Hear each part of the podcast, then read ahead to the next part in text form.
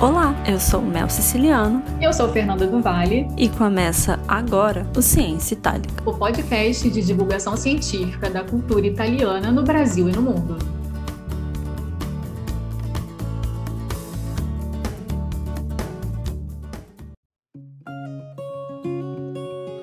No primeiro Ciência Itálica de 2022, nossa convidada é Giulia Crippa, uma pesquisadora italiana com atuação também no Brasil. Giulia é bacharel em Letras Modernas pela Università degli Studi di Bologna, especialista em arquivologia pela Escola do Arquivo do Estado de Parma, doutora em História Social pela Universidade de São Paulo e livre docente também pela USP. Atualmente, é professora em duas instituições, no programa de pós-graduação em Ciência da Informação da Escola de Comunicação e Artes da USP e no Departamento de Bens Culturais da Universidade de Bolonha. Compõe, desde 2012, o Conselho Diretor da Casa da Memória Italiana de Ribeirão Preto entrevista foi dividida em duas partes. Na conversa de hoje, falaremos sobre patrimônio cultural, documentação e história colonial italiana. Júlia, seja muito bem-vinda ao Ciência Itálica. É um prazer enorme, uma honra recebê-la aqui no nosso podcast. Vamos começar nosso papo por uma pesquisa mais recente, interessantíssima, a gente adorou, que foi tema da sua palestra do evento A Arte da Bibliografia, realizada na Universidade Federal de São Carlos, onde foi abordado o tema dos monumentos coloniais italianos e a história pública, Public History. Você pode explicar um pouco para quem está nos ouvindo, é, em linhas gerais, do que se trata essas reflexões? Muito bem, sim, boa tarde, obrigada pelo convite, muito honrada sou eu, porque falar dessas coisas uh, me alegra muito, de um lado, do outro não, porque a necessidade de, de falar dessas coisas não me, não me alegra. Mas é um tema que venho estudando, venho considerando desde que ainda estava no Brasil, esse da Public History, de, das reflexões sobre o que significa isso e uh, onde jogar luzes uh, para entender. Em primeiro lugar, a Public History se ocupa daquilo que é que faz parte da história, que é elemento que alimenta narrativas, como, por exemplo, os monumentos ou lugares ditos de valor histórico e cultural, ou de paisagem, né? enfim, tudo isso, são aquilo que você encontra no seu caminho, efetivamente, né, como forma de representação do passado, e muitas vezes é de forma voluntária, nesse sentido, é public history, hein? por exemplo, no caso dos monumentos. Os monumentos fazem parte daquilo que é a paisagem urbana e é, representam uma vontade institucional de representar ou formular aquilo que é o espaço do passado coletivo. Isso muito brutalmente, agora, sem entrar no mérito das grandes reflexões, dos interesses da public history. A public history tem uma questão de fundo, uma das questões de fundo, que é o de devolver exatamente ao que é o espaço público as ferramentas e os objetos para uma discussão que seja efetivamente coletiva, hum, socialmente compartilhada dessas representações do passado. Ora, há duas vertentes. Uma que é, vou dar um exemplo brutal, porque sei que existe, né? Você tem um monumento, é um monumento uh, que foi construído durante o fascismo aqui na Itália, né? Um monumento que era dedicado aos mortos nas guerras fascistas e, e objetivamente você se pergunta por que, que esse monumento está ali, né? Bom, é muito simples, vamos renomear o monumento, vamos dizer que em vez de ser para os mortos do fascismo, né, que é para os mortos de todas as guerras, que assim ameniza e hum, não tem problema, o monumento fica aí, ressignificado, e você olha e fala, bom, francamente, esse caminho para a public history me parece enganoso, me parece que não se trata trata de public history, mas muito mais de uma public fake memory. É, no sentido que você apaga, o monumento não é história, o monumento é memória, a partir da qual você tece uma história, mas a história uh, reflete sobre o monumento a partir de documentos, mas também reflete sobre o monumento enquanto documento de uma época, da vontade dessa época de representar, de se autorrepresentar. Então, no caso de um monumento de época fascista, esse caminho é realmente uh, muito, muito perigoso. Desde a infância, eu me deparo com um monumento na minha cidade, que é Parma, e esse monumento é um, alguma coisa que sempre me deixou perplexa. Uh, sempre me deixou perplexa porque se existe numa tradição de escultura, de arte, desde a antiguidade, a representação do dominador, do conquista e dos dominados, uh, desde a antiguidade tem isso. Mas esse monumento tinha algo que me, me incomodava, ou enfim, né? que era uh, não era simplesmente um monumento nas suas formas clássicas, mas um monumento hum, fortemente racializado em um país que, quando eu era criança, era objetivamente um país de grande, quase unicamente maioria branca. Poucos e raros eram as possibilidades de encontrar pessoas de outras etnias, uh, negras ou indígenas, então. Então, mas esse monumento me incomodava. Digamos que trabalhar com uma public history, conseguir desvendar as razões e as, uh, as potencialidades desse monumento para uma public history é, é algo que assim me, desafiou, me interessou e assim você consegue encontrar um, uma um tecido um, de tramas e urdidos que dão conta e realmente permitem dar uma outra perspectiva que não é mais de monumentalidade, mas é exatamente de uma memória que se torna história pública e, nesse sentido, você permite que as pessoas olhem para esse monumento e não sejam necessariamente silenciadas pela sua monumentalidade, mas que tenham a possibilidade de dizer o que esse monumento faz, não faz, é, de atribuir um sentido a esse monumento, que eventualmente pode levar também a uma remoção, a uma reformulação, né, de afirmações, digamos assim. Aí fui encontrando outros monumentos, é o Festival dos Horrores, porque aí descobri essa fonte também dos Quatro Muros, em que tem essas moças acorrentadas, essas moças negras acorrentadas. E aí quando você vai tentar entender, você primeiro vê o que que dizem, né, os, os várias várias entradas de internet sobre esse monumento, é, para comemorar a vitória do almirante tal, da família tal, sobre os turcos. Eu assim, aí olhando, falei, meu, mas será que os turcos botavam essas mulheres para, sei lá, para remar, para combater? Qual é o sentido? Tem algo que já não condiz a leitura que é feita nessa vitória e derrota, mas não condiz o próprio monumento. Tem uma dissonância que, por exemplo, nesse Quatro Mouros, perto de Roma, que tem essas duas mulheres negras, é uma dissonância diferente daquilo do outro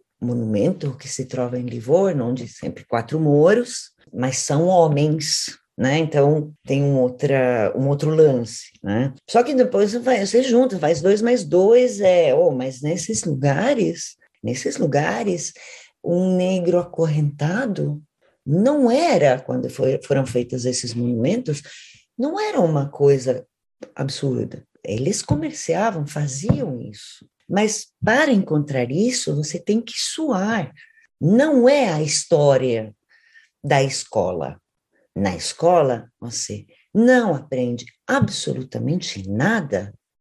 São alguns historiadores é, que investiram nisso, pouco ecoaram, são para especialistas ou, enfim, não, uh, mesmo que façam publicações mais de divulgação, as pessoas não, evidentemente, tem algo que não as leva a repensar, mas principalmente a comunidade dos historiadores, dos historiadores da cultura, que deveria se preocupar com tudo isso, bom, prefere investir em outros tipos de, de dissonâncias, também extremamente complicadas também, assim, muito preocupantes na forma em que vêm sendo abordadas, dissonância, principalmente sobre o fascismo, que, com pouco interesse, inclusive, em relação ao, ao colonialismo fascista. Eu estou atualmente envolvida na uh, elaboração de um projeto, um projeto das chamadas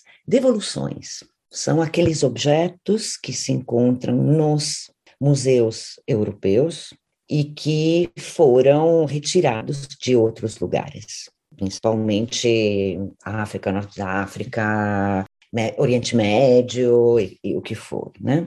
Só que, enquanto os museus eh, etnográficos, antropológicos já estão mais adiantados nesse processo de refletir sobre devolução, de patrimônio dissonante, no que eu estou me envolvendo é um setor que ainda não discutiu tudo isso, que é a arqueologia. A arqueologia tem um passado complicado de, de saque, de roubos, de aproveitamento, de discurso de tutela com maiores capacidades, né? Então, o que acontece? Você tem a Constituição dos Estados Nacionais, Estado Nacional eh, significa uma comunidade, consegue se imaginar, a partir de algo que é comum e onde se encontra esse comum? Naquilo que você constitui como cultura nacional, as instituições, então as políticas para tudo isso. E a cultura nacional é o que estabelece aqueles padrões que permitem a ideia de uma identidade nacional coletiva. Isso tem um gosto muito século XIX, XX, né? mas é o que até hoje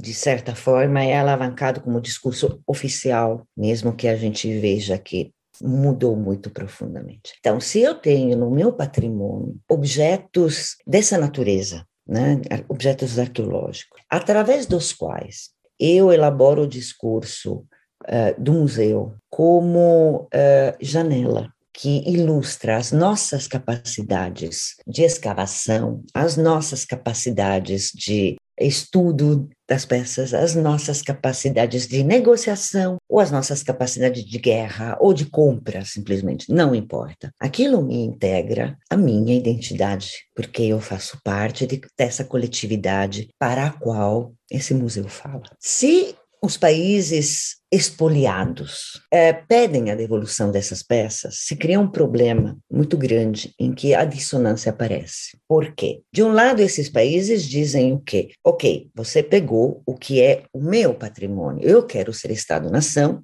se você pega o meu patrimônio, me faltam as peças para constituir a minha identidade nacional. E do outro lado, isso representa uma forma de hierarquização. Né? Eu sou melhor que você, eu juntei tudo isso. Mesmo que seja seu, é, a devolução se torna impossível. Então, já existe uma dissonância nesse nível, é uma dissonância entre uma, o neocolonialismo, o neoimperialismo e o medo de fragilizar essa ideia fantástica né, de identidade nacional, em vez de rediscuti-la né, de colocá-la em pauta novamente. Então, em tudo isso, com essas questões, o que que você faz em termos de uma, digamos, de uma public history, de uma devolução à comunidade, à sociedade, da possibilidade de ter uma opinião sobre tudo isso? Você pode operar levando para ser visto, para ser efetivamente conhecido, tudo que é essa articulação que envolve não a metodologia científica da arqueologia, mas a diplomacia ou a falta da diplomacia que a arqueologia teve, a mudança em relação àquela que podia ser a figura do operário que participou.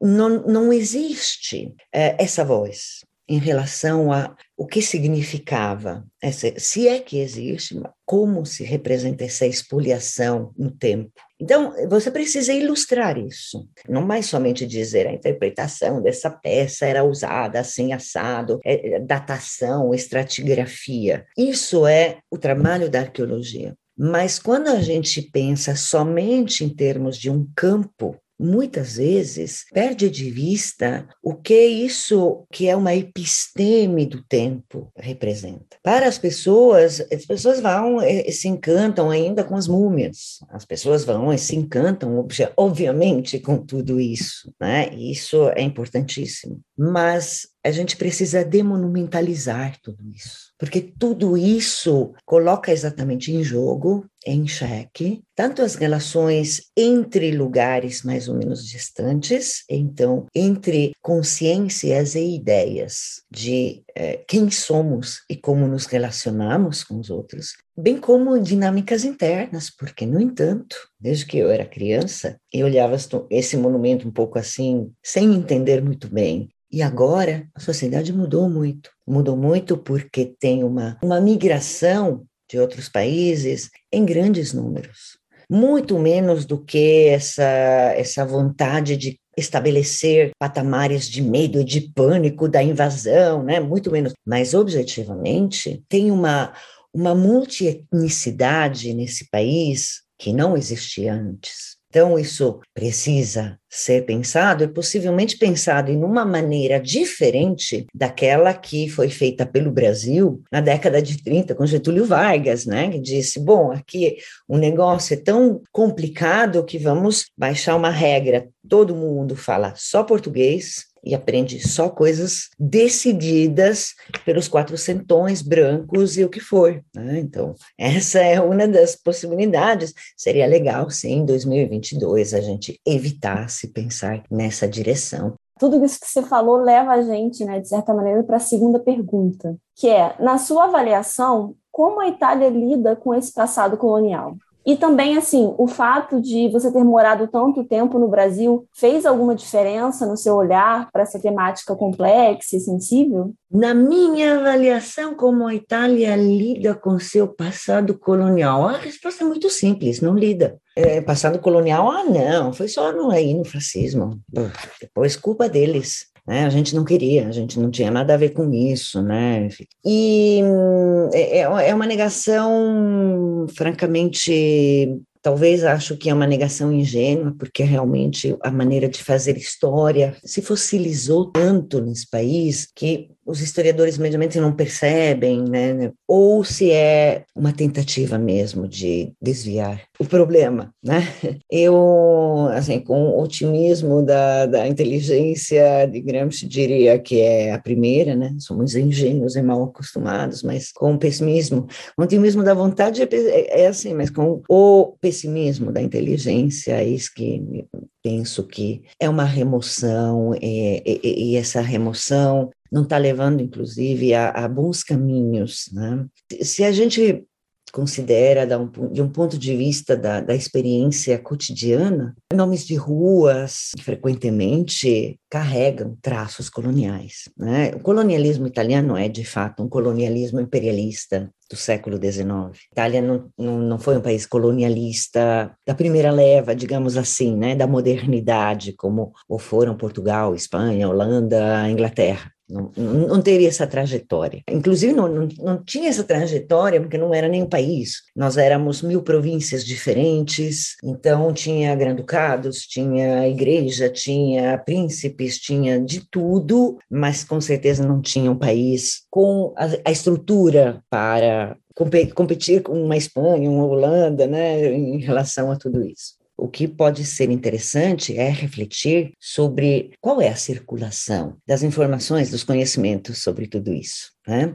Então, uh, a gente pensa uh, separa sempre, por exemplo, a imagem dos uh, condottieri, né, dos daqueles que faziam guerra com os turcos, daqueles que governavam uma dessas regiões, né? É, imagina quando lê você, ah, um, é o cara que derrotou os turcos, então um guerreiro, né? E, e a gente desassocia a ideia do guerreiro da ideia do leitor, da ideia daquele que possui bibliotecas Estamos falando de bibliotecas onde tem, sei lá, livros de viagens, uh, grande paixão dessa época. Por que será? Porque é o acesso a um, conhecimento que é estratégico. Se você conhece um, um, lugar, você descreve um lugar, você apresenta as riquezas e os perigos de um lugar, você mapeia um lugar. e você imprime os mapas, e você conhece o mundo, e, e, e você lê, sei lá, você lê Baldassarre Gracian, você lê o Padre Vieira.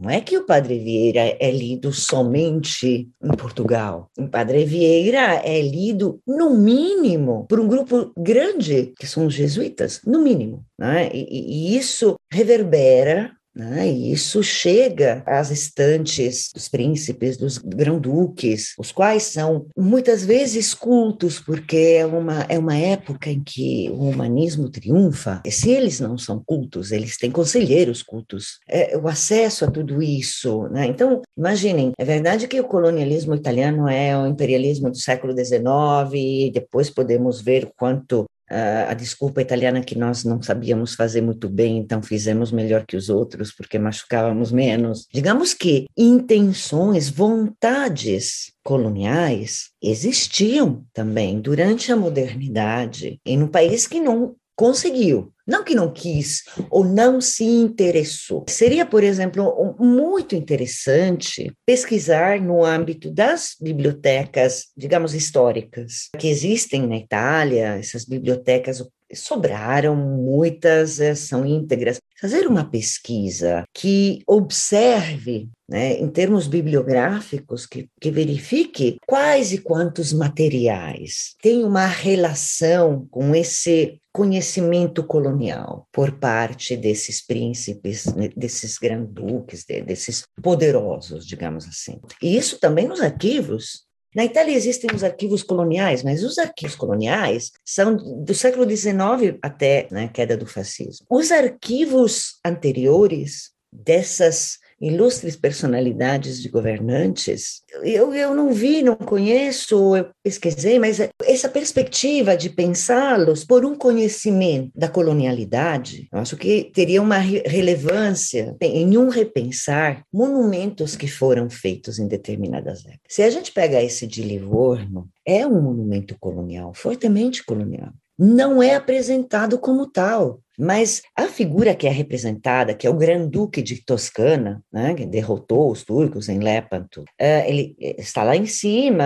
é, a cidade se beneficiou para caramba, porque era o porto da família Médici. Então, é um porto que, para os Médici, era de onde saía tudo, inclusive a frota para a guerra. Anteriormente era Pisa, são descritas essas personagens são até hoje assim os vitoriosos os que derrotaram a força hostil que nos atacava né? Os outros nos atacavam do mesmo jeito que a gente atacava. E por que que a gente atacava? Para proteger a Terra Santa? Não é porque simplesmente de Veneza até a Turquia que está cheio de ilhas cada ilha tem cidades que você chega e fala: caramba, parece Veneza. Tinha todas as estações comerciais desses banqueiros a grande questão é se eles faziam os banqueiros, comerciantes e tudo. E é claro que tem, um, um, um, tem interesses como tem hoje, né? Não, não, tem muita diferença. Quer dizer, aqui vou eu, não, porque senão eu tenho que passar a sua fronteira, tenho que pagar, e os conflitos eram dessa natureza. Então,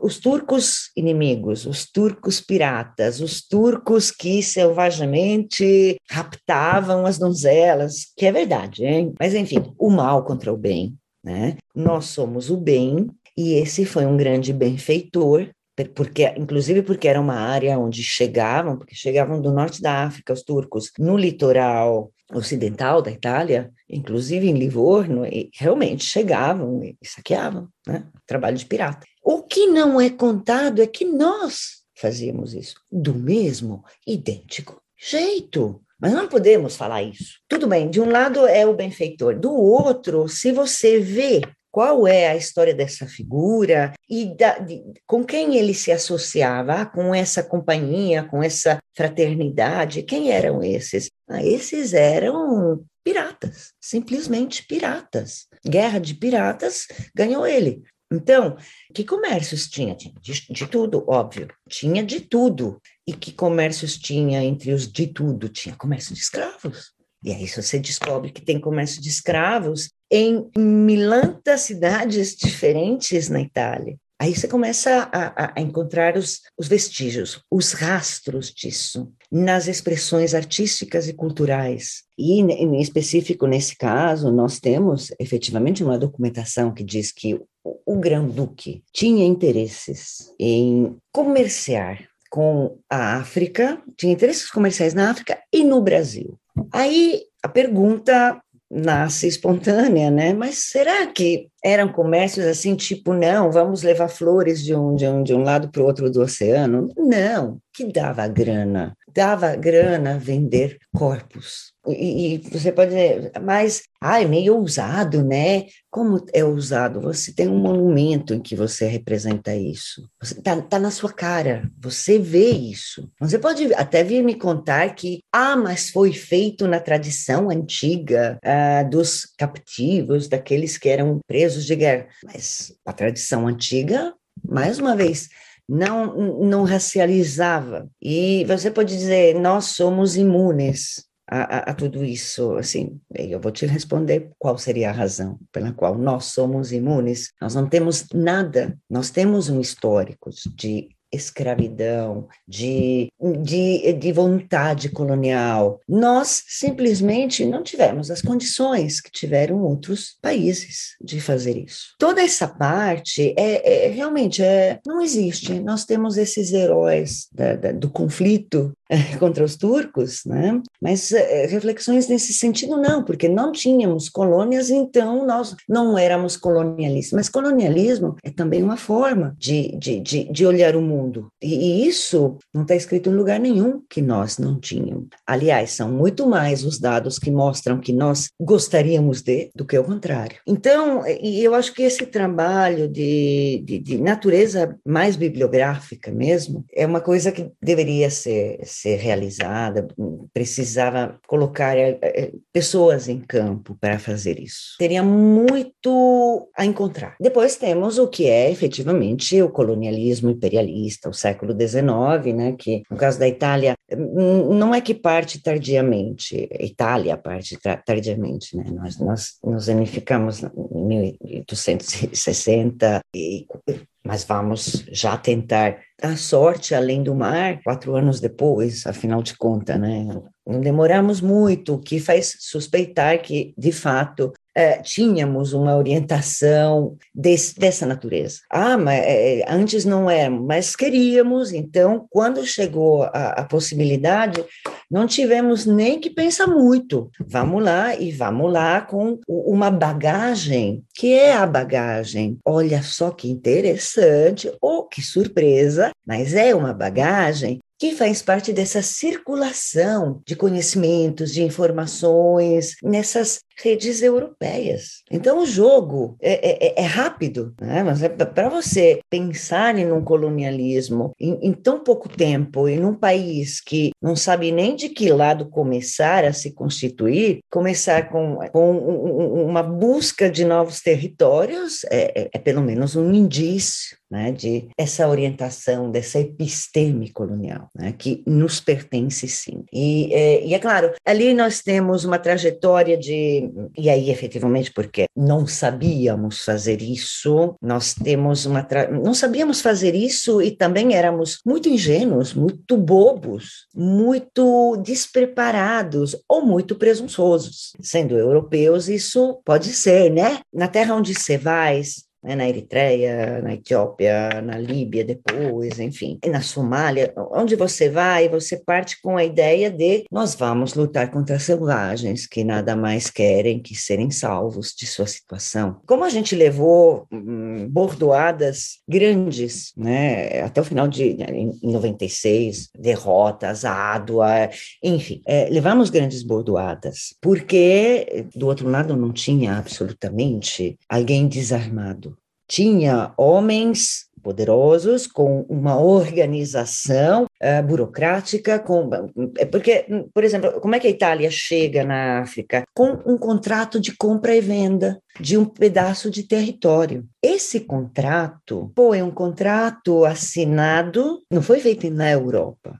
foi feito lá O que significa que você não só tem uma organização estável para realizar documentos contratuais. Então, você está em uma sociedade que é contratual, que é diferente de chegar em uma aldeia até hoje intocada. Não, você está em um lugar onde tem uma organização, porque os árabes passaram por aí por mil razões, né? Então, tem formas de governo complexas, e estruturadas, e tem uma forma de Estado que não corresponde ao nosso a nossa ideia de Estado moderno, mas de Estado sim, tem exército e exército armado. E como sempre, se eu vou para a casa de outra pessoa, a outra pessoa conhece melhor a casa. É daí toda essa, essa organização eh, que segue essa compra e venda de conhecer o território. É, é muito interessante. É, a antropologia física, a antropologia na Itália, nasce por volta de 1860 também, né, na onda dos outros países e na onda dessa, dessa questão colonial.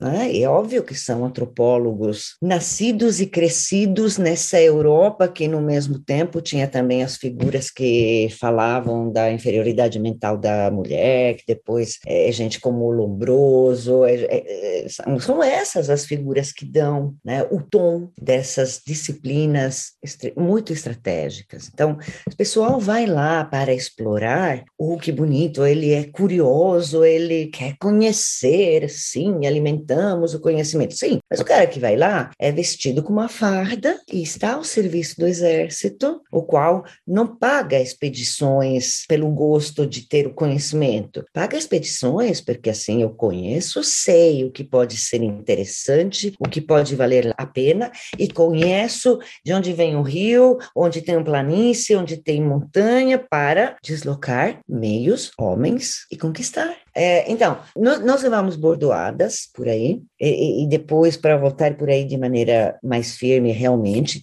teve que ser um momento fascista. Nós tínhamos os espaços, mas não, não, não, não íamos para lugar nenhum, né, até o fascismo. Depois tem a aventura da Líbia, e que é de 1910, e foi inclusive governo socialista que fez isso. Nosso passado colonial não é fascista, só para dizer, né? Quando a gente, ah, não, mas quem diz, não, mas é ligado ao fascismo? Não, absolutamente, não vamos fingir que não existia, não existiu o que veio antes, né? A colonização moderna é uma questão muito de poder e dinheiro do governante, do rei, do príncipe. A colonização do século XIX, começo do XX, é uma colonização de Estado, é uma colonização de exército, e, essas, e é uma colonização em um mundo muito diferente, onde você tem uma ideia de participação, você tem uma ideia iluminista, aliás, né, de, de constituição da opinião pública, daí a importância de,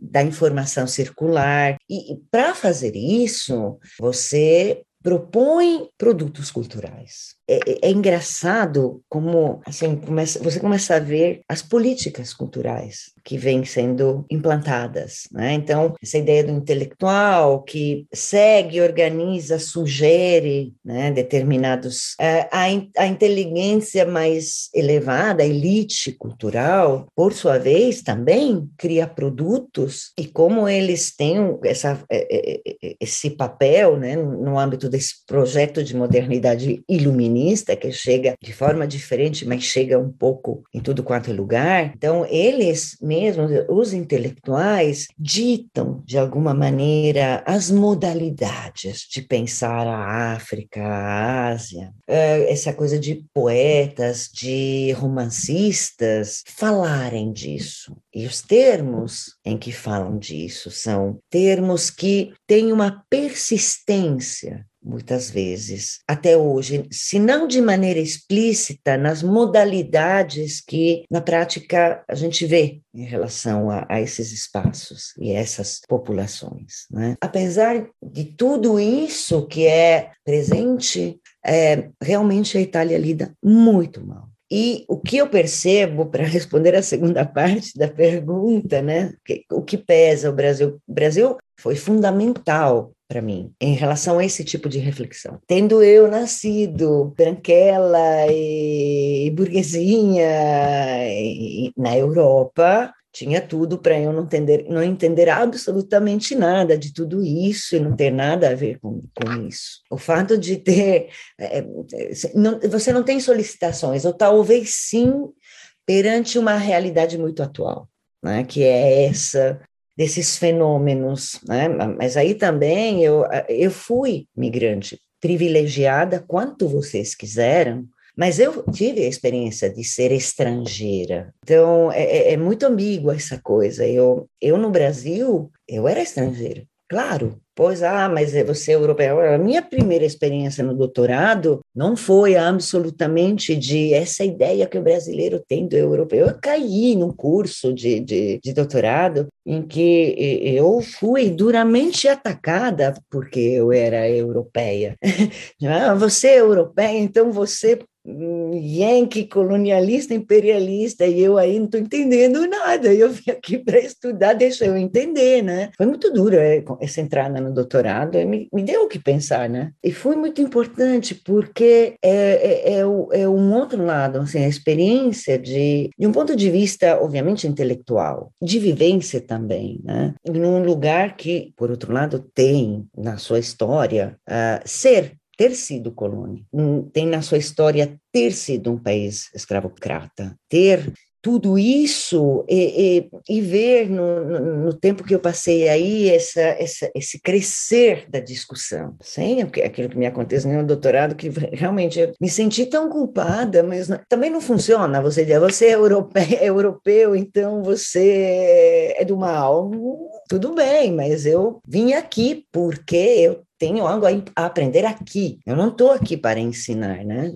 Veja, vejam bem como às vezes a gente se torna panfletário, enfim, né? As pessoas podem ser mau caráter em relação a muitas coisas. Outras vezes simplesmente ignoram, são ignorantes, porque você estuda outras coisas, porque o percurso institucional de aprendizagem não te permite ver, né? E, e, e nisso, por exemplo, toda, todos os meus estudos foram claramente antifascistas, porque eu estudei numa época em que a escola primária eu a fiz durante aquela época que na Itália era chamada anos de chumbo, em que tinha os fenômenos terroristas vermelhos e pretos. Né? Então, mas o foco nisso não, não significa automaticamente o foco em outras uh, em outras dimensões. A experiência, porém, significa muito. Né? Então, o ponto de vista das discussões é outro. Então, apesar de eu ter chegado quando ainda, por exemplo, a história no Brasil, quando eu fiz o doutorado, a história no Brasil ainda não tinha esse elemento de, de força eh, em relação a, a, a, uma história eurocêntrica. Se, discutia, que era um pouco euro, eurocêntrica, mas não era muito claro o que, né, por exemplo. Mas mesmo assim, o impacto de estar do lado, de estar em um ambiente que se hum, constitui a partir de, do outro lado da colonialidade, do, do outro lado, né, de um lado claro, de um lado explícito, de um lado inegável, de um, de um lado que pode tentar açucarar, mas está uh, ali, né, que é da escravidão, foi absolutamente essencial. Né, digamos assim, para uh, voltar aqui e observar uh, realmente com um outro olhar, né, com de outra maneira. Eu não acho que. Eu já poderia ter pensado que não eram os, esses, essa gente do bem que estava nos monumentos. Isso podia imaginá-lo por mil razões, né? Mas que, por exemplo, essa presença nas obras de arte da figura de pessoas escravizadas negras aqui não era um elemento que, tudo bem, é apresentado como decoração. Esse é o nível de introjeção que a gente tem, de naturalização de determinadas representações. E você vê, o, o eh, tem esse mausoléu em Veneza, né, onde tem esses quatro negros na base, realmente distorcidos pela, pelo peso que carregam né, de, de, de todo esse mausoléu, são as colunas portantes. Caramba! Se você me fala de um ponto de vista de tradição, de história de, da arte, tudo, o que eu incorporo é que é natural que seja assim. E o que que acontece que a Biviber dizia isso, né? Walter Benjamin diziam isso. Eles diziam que é, se, se, se, interrogavam, se, se, questionavam sobre o, o, o futuro das imagens. Então, esse futuro das imagens está bem presente nessas representações que naturalizamos, porque elas agora devem explodir no sentido de serem vistas não mais como natural. Porque quando você se acostuma a ver que os, as figuras negras sempre estão embaixo, sempre carregam o, pe, o peso, é, isso se torna uma parte.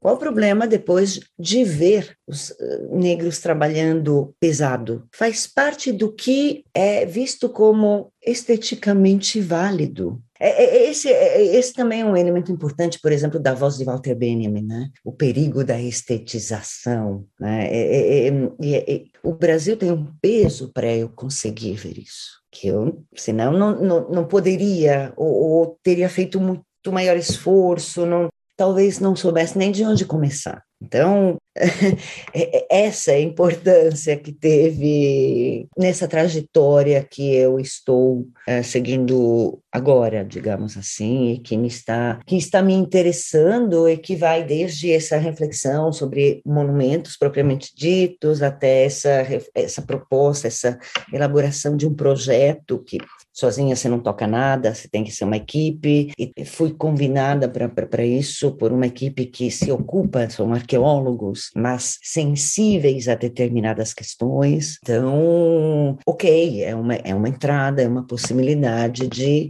tornar o que é uma discussão arqueológica ou uma discussão estética, torná-la uma discussão política. E isso é essencial, devolver essa, essa dimensão política que passa pela história e que, obviamente, é o resultado da, das solicitações do cotidiano, do que acontece, do que é a leitura do mundo que a gente precisa dar hoje em relação ao que acontece com os fenômenos de migração. É isso. A segunda parte da entrevista, onde conversamos sobre a trajetória profissional de Julia e formação acadêmica, já está disponível. Obrigada pela companhia e até a próxima.